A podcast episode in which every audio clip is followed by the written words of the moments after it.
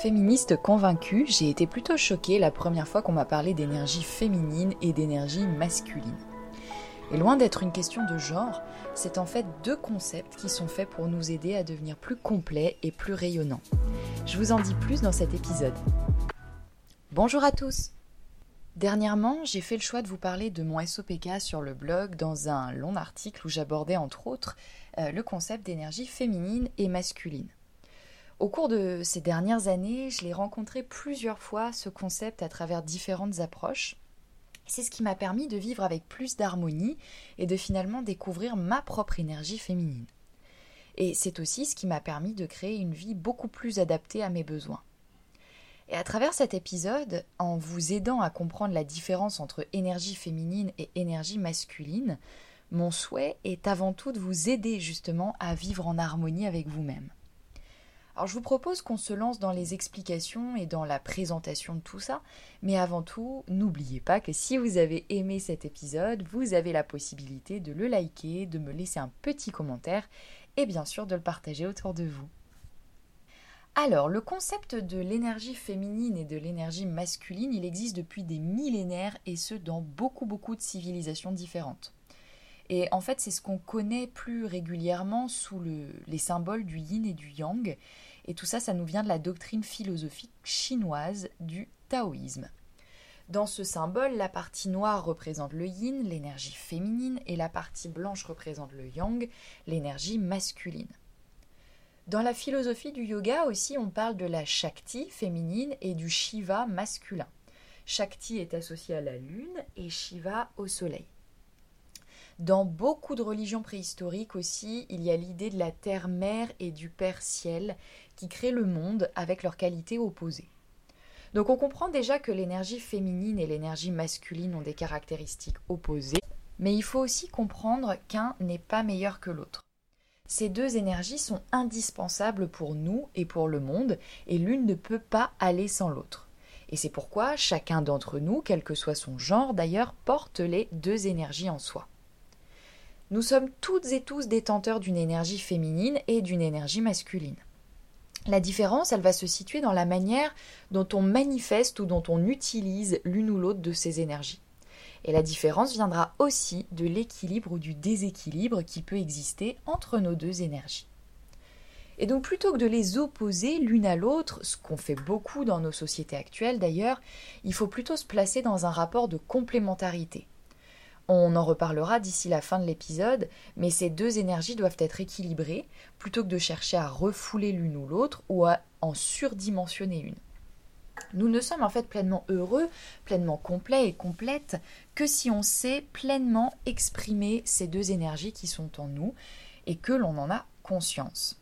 C'est simplement mieux en fait de se, de se connecter euh, à soi dans ce genre de cas. Et qui que nous soyons, nous ne sommes alignés justement qu'en créant un équilibre parfait de ces deux énergies en fonction de notre personnalité, des circonstances, de nos objectifs, de nos aspirations, etc. etc. Alors, quelles sont les différences entre énergie féminine et énergie masculine? Je le rappelle de nouveau, hein, ce ne sont pas des énergies qui sont liées à notre genre. On peut très bien être une femme et manifester plus souvent une énergie masculine. Et on peut très bien être un homme et manifester plus souvent une énergie féminine. Et euh, d'ailleurs, je fais une petite parenthèse, mais l'évolution de notre société a d'ailleurs beaucoup amené les femmes à manifester une énergie plus souvent masculine. C'est notre manière de nous affirmer dans une société qui favorise les comportements qui sont plus liés à l'énergie masculine. Alors si on devait parler de l'énergie féminine, sa principale caractéristique, elle réside dans le fait de recevoir. L'énergie féminine, pardon, c'est une énergie qui est magnétique et qui est sensuelle. C'est aussi une énergie qui est intuitive et très sensible. C'est l'énergie de l'introspection, de la créativité, de la fertilité de la douceur, de la sensibilité, de l'intuition aussi. Et elle se dirige vers l'intérieur et elle est plutôt associée au monde spirituel. A contrario, l'énergie masculine, elle se caractérise principalement par le don et par la protection. L'énergie masculine, elle est stable et elle est linéaire. Elle est raisonnée, toujours dans la réflexion, dans l'analyse. elle est dirigée vers l'extérieur, vers la lumière, et c'est cette énergie qui nous permet le passage à l'action et au dépassement. C'est vraiment une énergie qui est très cartésienne et très stratégique. Et on peut aussi envisager ces deux énergies selon leur degré de maturité. L'énergie masculine juvénile, elle se bat, elle crie, elle hurle. L'énergie masculine moyenne, elle se fiche de tout, peu importe, quoi qu'il arrive. Et l'énergie masculine mature, elle organise, elle fonce, elle prend des décisions, elle va droit au but, elle contrôle et elle dirige. L'énergie féminine juvénile, elle va plutôt manipuler, séduire, elle va être assez compétitive. L'énergie féminine moyenne, elle va profiter de son énergie et des autres et elle va en tirer des avantages. L'énergie féminine mature, elle va être très légère, elle va virevolter, elle va être très dans le moment présent. Euh, elle va être assez désorganisée dans une idée que euh, rien n'est fait et que c'est pas grave. Et je le redis, ces deux énergies, elles ont besoin l'une de l'autre. Parce que sans énergie masculine, l'énergie féminine, elle devient sans forme, elle devient stagnante. Et sans énergie féminine, l'énergie masculine, c'est une force qui est absolument destructrice. D'où l'utilité euh, de faire un point sur l'utilisation de nos deux énergies. Donc, il n'y a aucune des deux énergies qui ne soit meilleure ou pire, plus forte ou plus faible, plus utile ou inutile, puisqu'il est important qu'il y ait un équilibre entre les deux. Et on le voit hein, dans le symbole du yin et du yang, on peut voir comment les deux principes sont harmonieusement équilibrés entre eux. Et il y a même un point blanc dans la zone noire et inversement, et ça signifie que l'une des deux énergies ne peut pas exister sans l'autre. Et Évidemment, l'état d'équilibre va varier d'une personne à une autre. Il faut quand même prendre en considération que la société actuelle, elle est fortement dominée par l'énergie masculine. Et très tôt d'ailleurs, à travers notre éducation, à travers notre système éducatif, notre système scolaire, on apprend les valeurs de la discipline, de la réussite et du fait d'atteindre des résultats. Et tous les problèmes qu'on rencontre, ils sont résolus avec un raisonnement linéaire et rationnel. Et on nous apprend aussi à contrôler tout ce qu'il est possible de contrôler. Et si ça réussit, c'est considéré comme un succès. Donc on parle de progrès constant et tout semble aller de plus en plus vite. On est presque submergé à la fin par les nouvelles, par les offres, par les opportunités. Nous vivons dans un contexte où on encourage la performance, la combativité, le passage permanent à l'action et le fait de sortir de sa zone de confort, tout en étant dans un certain matérialisme, quelque chose de concret, et dans un besoin permanent de reconnaissance. Et c'est cette énergie masculine qui nous pousse à vouloir toujours plus, à vouloir sans cesse avancer, tout en étant dans la comparaison et dans l'impatience parfois. Eh ben, nos moments d'introspection, nos moments de pause qui sont nécessaires pour nous ressourcer, nos moments de repos, de nettoyage, de détox physique aussi, mais mental, ce sont des, des moments qui deviennent de plus en plus rares, voire même inexistants chez certaines personnes. C'est pour ça que notre corps et notre psychisme vont s'épuiser, et c'est ce qui va générer fatigue, stress chronique, anxiété, déprime, et toutes les autres pathologies mentales plus ou moins graves et c'est aussi ce qui va expliquer l'augmentation du burn-out. Et si nous étions à l'écoute de notre énergie féminine, de notre yin, on serait en fait plus à l'écoute de ces, signes que nous envoie notre corps, mais des signes aussi que nous envoie notre âme. Et plutôt que de culpabiliser, de ne jamais en faire assez, de ne jamais être assez, eh ben, l'énergie féminine, la connexion à l'énergie féminine, elle nous permet de savoir dire stop en rééquilibrant ces deux énergies. Et c'est en fait l'action de se dire j'ai assez, mais surtout je suis assez. Donc vous l'aurez compris, le secret finalement c'est l'harmonie entre les deux. Il y a un temps pour l'action et il y a un temps pour l'introspection. Et l'harmonie, elle commence par accepter notre part d'énergie masculine et notre part d'énergie féminine. Et ça peut commencer par des choses qui nous paraissent absolument secondaires. Euh, je pense entre autres à l'exemple de nos règles en tant que femmes. On est aujourd'hui très très loin d'honorer nos règles.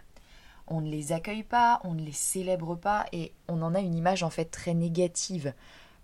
ça se témoigne d'ailleurs dans le nom qu'on leur donne, hein, les règles. Une femme de mauvaise humeur, c'est une femme qui a ses règles. Et c'est vraiment pas considéré comme le moment le plus épanouissant de la vie d'une femme. Et c'est pourtant un des moments que l'on vit en tant que femme, un des moments où on est le plus connecté à son énergie féminine. Et rien que le fait de casser ces idées reçues autour des règles, de célébrer ce moment, d'accueillir cette vulnérabilité, ça nous permet de revenir à notre énergie féminine, bien que ça nous paraisse extrêmement secondaire. Donc j'en reviens à mon masculin et à mon féminin, à mon yin et à mon yang.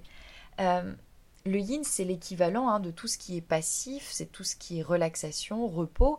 Et le yang, ça correspond vraiment à l'action et au fait d'être excité finalement d'une certaine manière.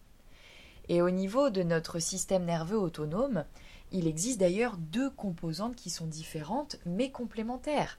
On a celle qui stimule le système sympathique, donc qui correspond au yang, et celle qui relaxe, qui est contrôlée par le système parasympathique, qui correspond donc au yin. Et pour préserver notre santé, notre bien-être, il est indispensable de savoir accélérer grâce au yang, mais aussi de ralentir avec le yin, et donc d'équilibrer nos systèmes nerveux sympathiques et parasympathiques. Et un déséquilibre en faveur de l'un ou de l'autre, c'est vraiment quelque chose qui peut impacter notre santé physique et notre santé mentale. Hum, il y a de plus en plus de personnes malheureusement qui se retrouvent en déséquilibre, notamment avec cet excédent d'énergie masculine dont on a déjà pu parler. Ça affecte les femmes d'ailleurs autant que les hommes, hum, et parfois on peut presque observer que les hommes vont mieux gérer cette situation parce qu'ils ont un équilibre biologique qui va tendre à être un petit peu plus masculin que celui, les femmes, que celui des femmes. Pardon. Et pour les femmes, c'est quelque chose qui peut être vraiment dévastateur euh, si elles sont trop fortes dans leur énergie masculine et si elles suppriment leur énergie féminine. Euh, et d'ailleurs, il y a beaucoup de femmes hein, qui sont dans cette situation-là pour s'intégrer au système social et pour répondre aux attentes de l'extérieur. Et donc, on peut rencontrer des personnes qui sont marquées par un manque de yin. Et un manque de yin, ça peut vraiment être caractérisé par de l'agitation, une difficulté à s'arrêter ou une gestion très difficile des émotions et du stress. Et c'est ce qui peut conduire à des pathologies ou à des troubles comme le diabète, l'hyperthyroïdie, l'aménorrhée, l'absence de règles, euh, une sécheresse cutanée, des, des règles qui sont irrégulières ou absentes, donc des douleurs pendant les règles, du stress, du burn-out, des troubles digestifs, des troubles du sommeil, des... enfin toutes les formes de comportements addictifs, les mauvaises relations, une forme d'agressivité ou un manque de maîtrise des sentiments. Donc tout ça, c'est vraiment le tableau du manque de yin. Mais il peut aussi exister un manque de yang quand on rencontre un problème avec le passage à l'action, par exemple, et là, on sera plutôt dans l'hypothyroïdie, dans un syndrome de fatigue chronique. Euh, pour les hommes, ça peut aussi se traduire par des dysfonctionnements érectiles. Euh, pour les hommes et les femmes, ça peut se traduire par de l'infertilité, des troubles urinaires, des troubles digestifs aussi différents que ceux des troubles liés au manque de yin. Et euh, les personnes qui ont une déficience de yang peuvent souvent avoir froid, avoir des problèmes de circulation sanguine, une perte de libido et donc les problèmes d'infertilité dont je parlais un petit peu plus haut. Alors, ceci étant dit, qu'est-ce qu'on fait avec tout ça? Euh, Je voulais vous proposer aujourd'hui dans cet épisode des petits conseils qui peuvent peut-être vous permettre d'activer votre yang et d'activer votre yin selon vos besoins. Alors comment on fait pour activer notre yang? Bah, Déjà, ça peut être pas mal de nous exposer au soleil euh, notamment en hiver, dès qu'il y a un rayon de soleil pour fabriquer de la vitamine D. Et en été, bon, je le rappelle, il faut s'exposer raisonnablement, euh, puisqu'on sait très bien que l'excès de soleil n'est pas forcément sain non plus. Euh, les douches froides peuvent également être excellentes pour stimuler le yang, c'est d'ailleurs quelque chose qui est utilisé depuis des siècles. Les douches froides, elles vont nous permettre de booster notre système immunitaire et c'est ce qui va nous permettre d'être plus alertes. On peut aussi travailler à améliorer notre posture, notre statique naturelle.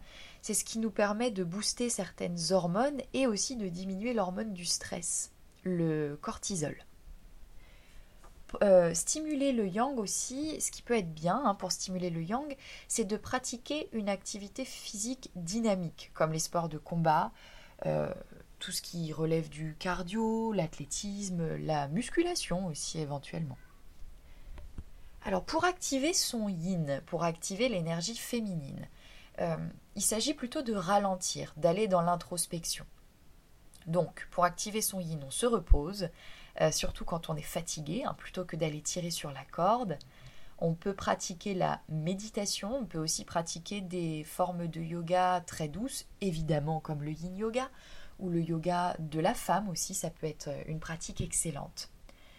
Euh, on peut se placer plutôt dans des exercices de type euh, journaling, euh, pratique de gratitude, pratique de manifestation, ce genre de choses.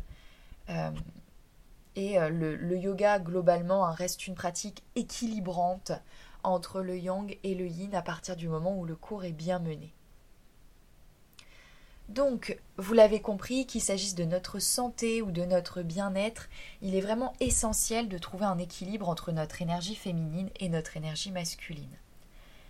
Et dans les deux cas, euh, ça va sans dire, mais c'est mieux en le disant, il est de toute façon essentiel d'avoir une alimentation saine et équilibrée. Et ça me fait penser à une citation euh, d'Hippocrate qui le disait donc il y a de nombreux siècles, que ta nourriture soit ton médicament et que ton médicament soit dans ta nourriture.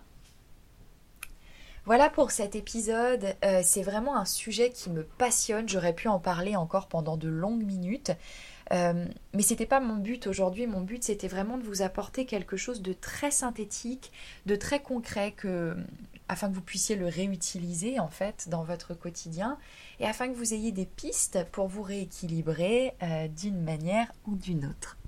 J'espère de tout cœur que cet épisode vous aura plu et euh, je vous souhaite une très belle journée, une très belle soirée, c'est selon.